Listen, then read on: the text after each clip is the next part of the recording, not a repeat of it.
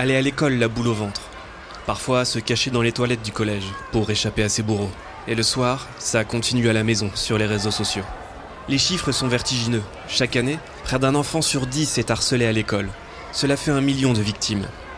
Parce qu'on a tous un rôle à jouer, la MAE, numéro un de l'assurance scolaire, s'engage aux côtés des enfants et de leurs familles pour les accompagner et les soutenir. En parler, dénoncer, mais aussi questionner. Sommes-nous capables d'accepter la différence? La MAE vous propose ce podcast documentaire sur le harcèlement lié à l'apparence physique, un nouveau fléau dans les cours d'école.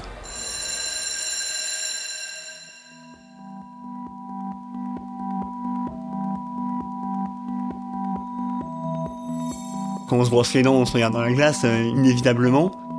Il n'y avait pas besoin que je regarde mon visage de très près pour me rappeler ah oui, en effet, j'ai un visage qui est différent de celui des autres. Primaire, déjà, j'avais un menton qui était beaucoup décalé. J'avais un visage très particulier. On me disait que je faisais une grimace parce que forcément mes deux mâchoires sont pas alignées. On me disait hey, pourquoi tu fais la grimace, etc. T'es bizarre. On m'appelait bec de lièvre ou le mouton. euh. Elle avait dit que j'avais une, une tête de pigeon. Et elle a commencé à faire des remarques sur mon visage. à- euh, Je l'ai ressenti que les gens allaient pas lâcher en fait.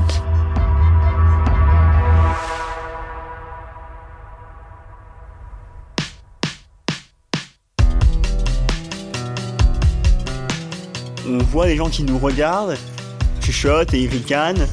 Et on se doute que ça part sur le fait qu'on est différent, qu'on a un visage un peu particulier. On aimerait bien être comme tout le monde, avoir des, beaucoup d'amis. euh.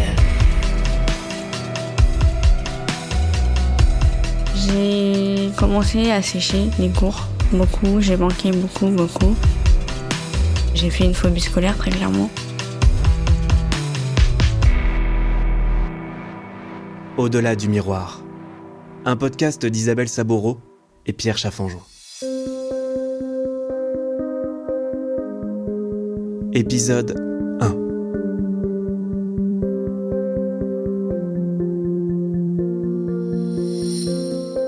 D'ordinaire, il se cache et se protège.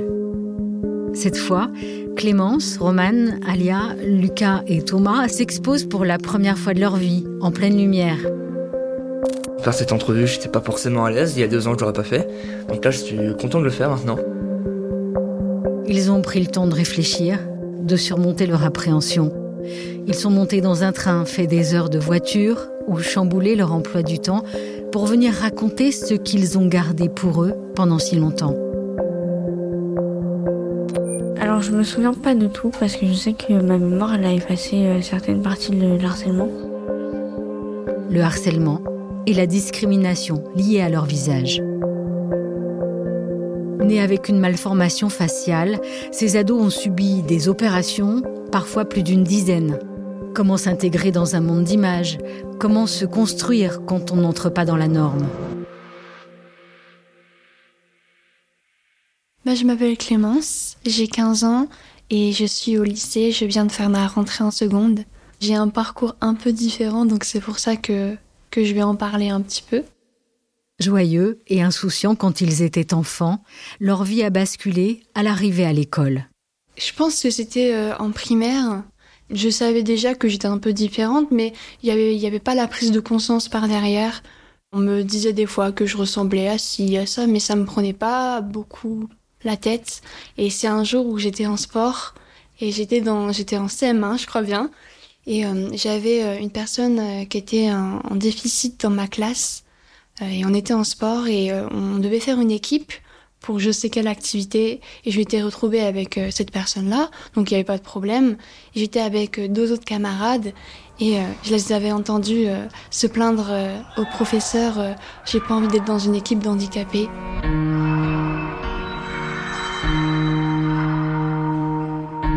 Et là, ça m'avait fait, ça m'a fait un peu prendre conscience que, bah, aux yeux des autres, j'étais vue comme une malade.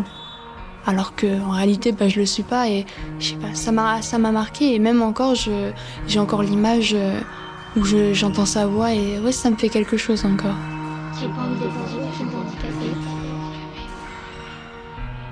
Je pense que c'est vraiment là où on, on se rend compte euh, que, bah, finalement, aux yeux des, aux yeux des autres, euh, ça change pas tant que ça.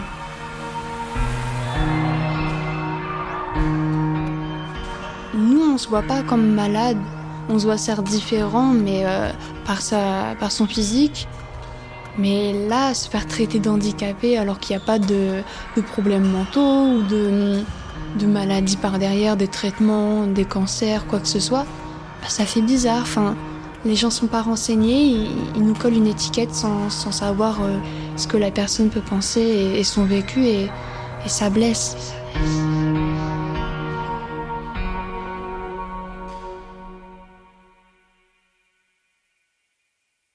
Je vais avoir 6-7 ans, j'étais au, CP, en primaire, et euh, bah, c'est un de mes camarades qui m'avait fait remarquer dans la cour euh, de récréation qu'en effet, il l'avait dit de manière un peu bizarre, il avait dit que j'avais une tête de pigeon. Alors que honnêtement, je vois... Même certes, mon visage est différent, mais j'avais pas un visage de pigeon non plus. Mais euh, du coup, ça, ça m'avait un peu travaillé. J'étais rentré le soir euh, voir mes parents. J'aurais dit qu'on m'avait dit ça. Et puis, en effet, en étant rentré de l'école, je suis allé me voir dans la, glace d'un peu plus près. J'avais un peu comparé avec des photos qu'on avait d'autres personnes, et même juste avec à quoi ressemblait le visage d'autres gens. Et c'est là que ça m'a un peu euh, marqué. Enfin, c'est là où j'ai réalisé qu'en effet, il y avait quelque chose qui n'était pas tout à fait euh, normal dans mon visage. Je m'appelle Thomas Gastellu. Je suis né avec une, euh, une fente au niveau de, de la lèvre supérieure qui se prolongeait du coup euh, tout le long de mon palais. Après que je suis né, quand j'ai eu une opération pour refermer ce, ce, gap, mais du coup ça a causé des euh, troubles dans le développement de ma mâchoire supérieure. Et du coup j'avais une mâchoire supérieure qui était qui grandissait en quelque sorte moins rapidement que ma mâchoire inférieure. Et du coup, en étant adolescent et même en étant jeune adulte, j'avais une, euh, oui, ça, une mâchoire supérieure qui était euh, plus en avant que ma mâchoire, enfin ma mâchoire inférieure était plus en avant que ma mâchoire supérieure. Je regardais, on appelle ça être prognate, il me semble. C'est en effet quand on a les dents du bas qui sont devant les dents du haut, alors que habituellement c'est dans l'autre sens.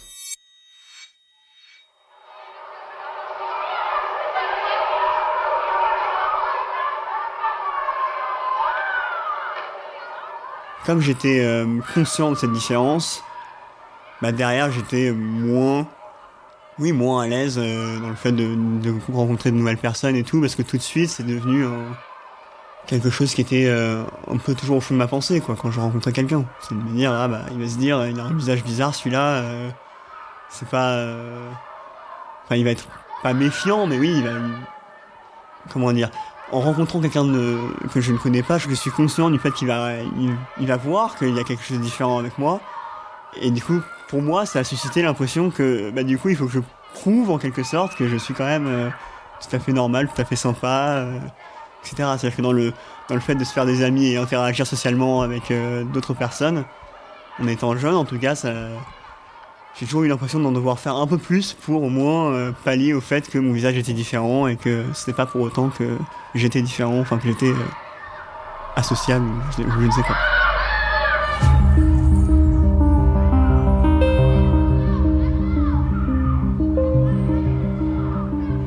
Je m'appelle Elia, j'ai 17 ans, je suis euh, lycéenne.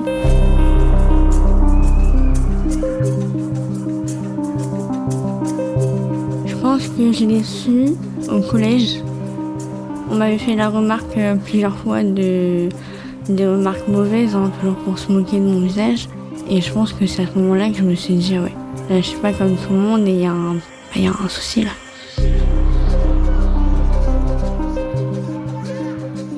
Euh, j'ai eu plein de réflexions, comme quoi je ressemblais à Voldemort et tout dans Harry Potter, alors qu'il n'a pas de nez, j'en ai quand même un de remarques comme quoi j'avais un nez de cochon ou que mon nez il était tout plat.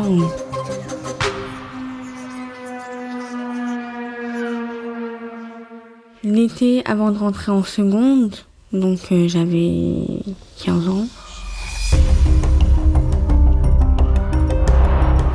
Je sortais avec mes amis, ça veut dire qu'on sortait du collège et on avait déjà un groupe d'amis, euh, on était entre nous. Et euh, il y a une fille qui s'est rajoutée dans le groupe. Et cette fille, euh, bah, elle a été très mauvaise avec moi alors que je la connaissais pas vraiment. J'avais jamais rien dit de mal d'elle ou quoi que ce soit. Et elle a commencé à faire des remarques sur mon visage, à, à se moquer de moi devant tout le monde et tous les gens ont suivi en fait. Je me suis retrouvée avec tous mes amis, à dos contre moi. J'avais perdu tout le monde, j'étais, je me suis retrouvée toute seule.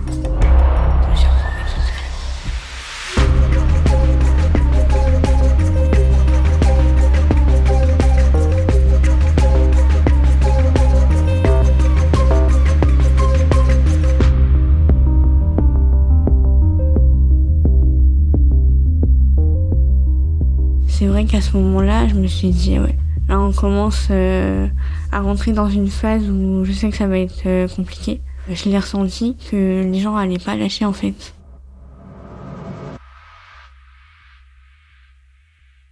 Les harcèlements et les moqueries, c'est rarement un seul en fait, c'est souvent des petits groupes qui se donnent un peu une, une, une puissance, euh, une pseudo-puissance en allant euh, attaquer euh, un adolescent qui a une différence, même si dans la population générale, on n'a pas besoin d'avoir une malformation ou une différence visible pour être moqué.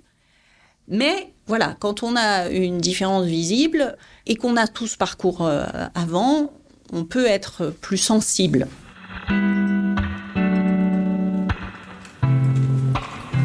Je vous en prie, entrez. Bonjour. Pascal Gavel est psychologue à l'hôpital Necker à Paris. On se connaît pas, nous, hein Son service est référent pour les malformations faciales des enfants. Je te montre mon visage. Après, je suis obligée de remettre mon masque, mais toi, t'es libérée du masque, hein Elle les suit jusqu'à l'adolescence, avant et après les opérations, et les accompagne le plus longtemps possible pour qu'ils trouvent leur place malgré leurs différences. On peut avoir des enfants qui sont bien avec leur image d'eux-mêmes, ça je parle dans la population générale, hein, petits, etc. Et puis on sait qu'il y a un âge où euh, ça change un peu aux alentours de 12 ans, où les adolescents, voilà, ils sont rentrés dans l'adolescence, la puberté, généralement ils sont pubères, où là il y a quelque chose qui change au niveau de leur regard sur eux-mêmes. Les filles sont beaucoup plus focalisées sur le visage, les garçons plus sur le reste de leur corps. Et là, on sent qu'il peut y avoir des fragilités, même si, euh, quand ils étaient petits, euh, on avait l'impression qu'ils étaient super sur d'eux. Voilà, donc ça c'est dans la population générale. Après, nous, nos patients, ils ont déjà eu une grosse expérience avec le regard des autres. Donc, ils arrivent au collège avec cette expérience-là. On sait que la recherche le montre que des enfants qui ont été moqués, ça laisse des traces. Voilà, ça, ça laisse des doutes, à la fois dans la relation à l'autre, dans la relation au groupe.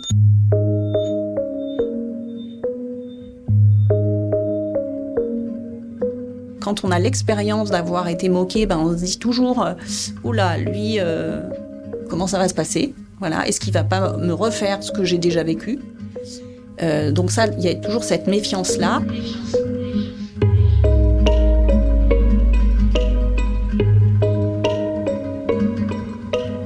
Dans le phénomène de moquerie, souvent il y a une, un- une recherche de mise à distance. C'est-à-dire que le, le- le- fait de moquer quelqu'un, c'est finalement lui dire Toi, t'es pas comme moi. T'es surtout pas comme moi. C'est quelque chose qui dérange. Et, et la moquerie vient mettre à distance euh, celui qui dérange.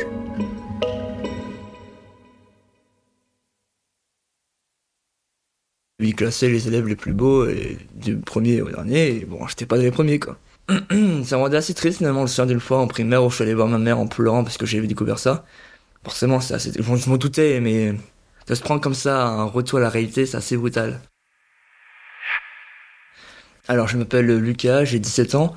J'ai une fente labio palatine et euh, j'ai subi une dizaine d'opérations depuis ma naissance.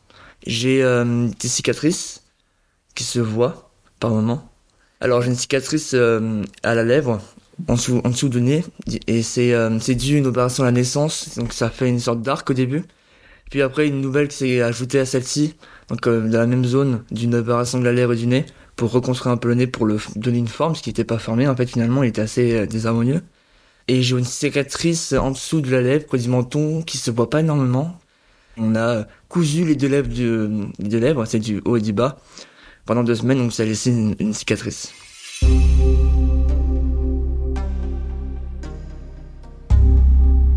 Par exemple, euh, quand je faisais du foot euh, en club, en primaire, on me disait que je faisais une grimace parce que forcément mes deux mâchoires sont pas alignées. On me disait, hey, pourquoi tu fais la grimace, etc. T'es bizarre. les remarques quand je sortais dans la rue parfois, dans les, activités publiques. Surtout de, les regards, les, doigts qui montrent regarde, regardez-le. Comme ça, les, gens qui se moquent, qui rient, c'est ça c'est méchant. Et j'ai pas de remarques particulières en tête, mais c'est assez oppressant finalement de se sentir observé comme ça. Je trouvais ça assez injuste finalement de dire pourquoi moi je dois vivre ça et pourquoi pas les autres, parce que je trouvais que je vivais des choses que les autres ne vivaient pas. Pourquoi moi, pourquoi je dois vivre ça?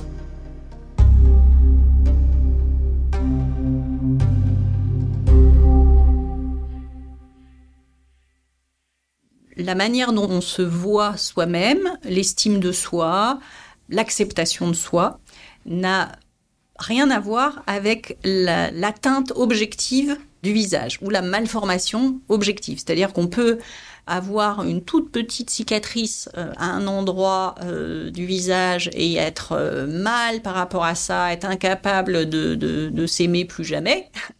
Et d'autres patients qui ont des différences ou des malformations très voyantes et qui sont super bien avec et qui ont plein de copains et voilà. Donc c'est pas la, différence objective qui détermine euh, la manière dont on va le vivre en fait.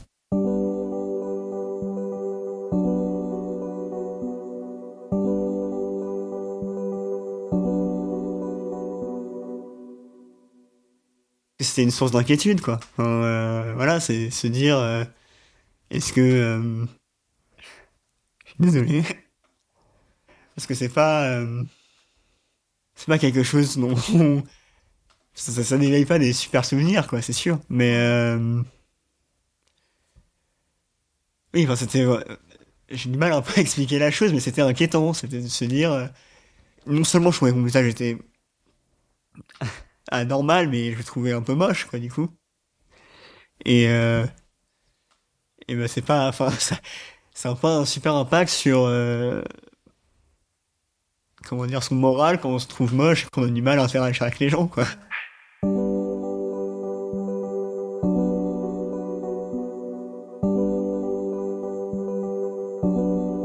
Euh, c'est sûr que, en tout cas pour moi, c'est l'élément qui me faisait le, qui me causait le plus de chagrin, qui était vraiment, euh, et qui du coup me réveille encore des, des souvenirs douloureux aujourd'hui, c'est que c'est le fait de se sentir différent des autres et que ça puisse potentiellement être une cause du fait de ne pas être accepté par les autres.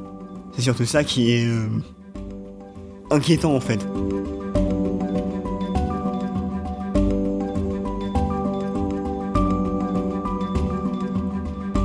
C'est toujours un, peu là, ça reste toujours une inquiétude. Quand on en parle, c'est quelque chose qui... Euh, enfin, ça nous, ça nous tient à cœur.